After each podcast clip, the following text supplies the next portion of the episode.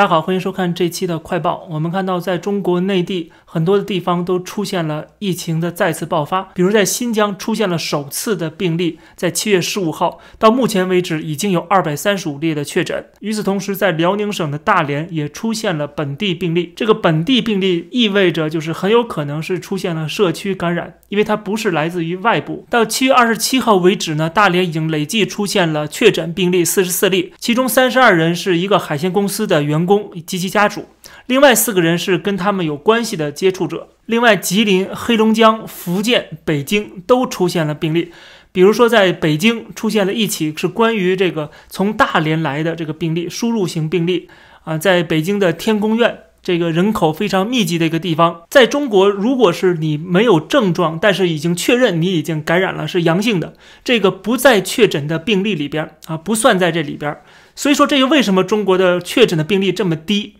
就是因为他不把这个计算进去，同时还有很多没有计算到的。这种事情要发生在美国，发生在其他国家，我估计要被骂死这些政府要被骂死。现在在看美国的政府已经被骂的狗血喷头了，对吧？那但是我认为啊，这个中国再次爆发这样的疫情啊，各种各样的地方都出现这个病例，而且很多的无症状的感染者，他不算在这个确诊的名单里边。所以也会影响到他的这个抗疫的过程，因为这次的这个再次爆发在很多地方，实际上都是无症状感染者，他们传播了这样的病毒，所以说这就是问题所在。但是我想说的是，就是之前中国政府包括官方媒体一直在讲说中国政府做的多好，相比而言，外国政府有多差，对吧？把这个。疫情的严重性跟政府的成绩挂钩，然后再把政府的成绩跟这个民主体制挂钩，说，哎，你看我们这国家的体制多好啊，中国模式多好，看看西方有民主有自由，最后闹成这个结果，这种对比是毫无意义的啊，是一种带有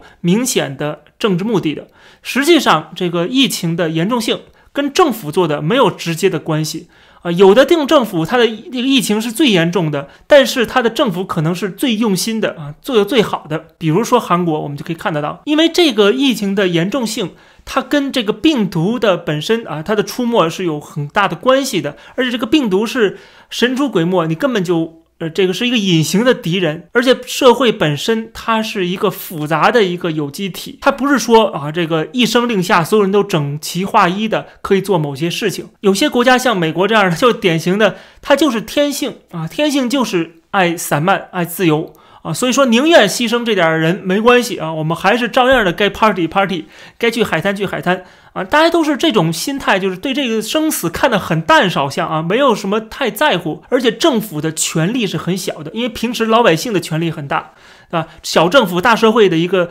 呃这个现状就是这样子，这个社会的有机体它有自己的一套运行模式，有时候政府去强力的介入，可能起到。不好的效果，或者这个效果并不明显，而且它还分为联邦政府跟州政府跟。这个地方政府，所以每一个政府每一级它都是有自己的职责的，人民的自由度又是特别高的，所以我们看到，其实每个国家都有自己的一个状况，你不能直接的放在一个平面上去做对比啊，这个是毫无意义的事情，而且这跟政府的体制、跟政府的这个施政是没有什么直接关系的，有一点关系，但是不是很大的关系，所以我不能因为中国的疫情啊不是最差的，所以它的这个制度就是最好的，这种说法是完全是扯淡，可以。说中国的疫情确实有可能，我只能说有可能不是最严重的，因为很多数字是模糊的，我们很难确定说中国真实的数字是什么。武汉到底死了多少人，我们现在不能确定，官方的数据水分太大，连 GDP 都是造假的啊！中国有什么东西不是造假的？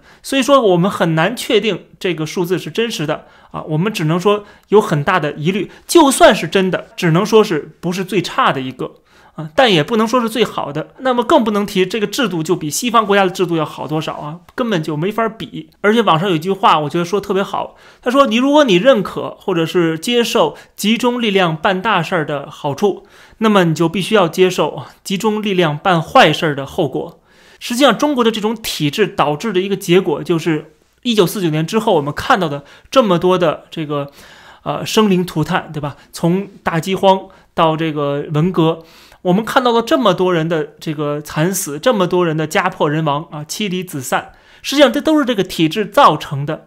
而今天只不过是因为一个疫情，它这个体制发挥了一定的作用，这个作用的到底多明显，我们还是存疑的。但是它可能起到了一定的作用，让所有人都在家里憋着啊，就如果死的话就死在家里头，而且它还不把你计算到这个感染死亡的病例里边啊。所以中国的体制造成的结果就是，它不仅不能保护大多数人的利益，大家看到文革那个是，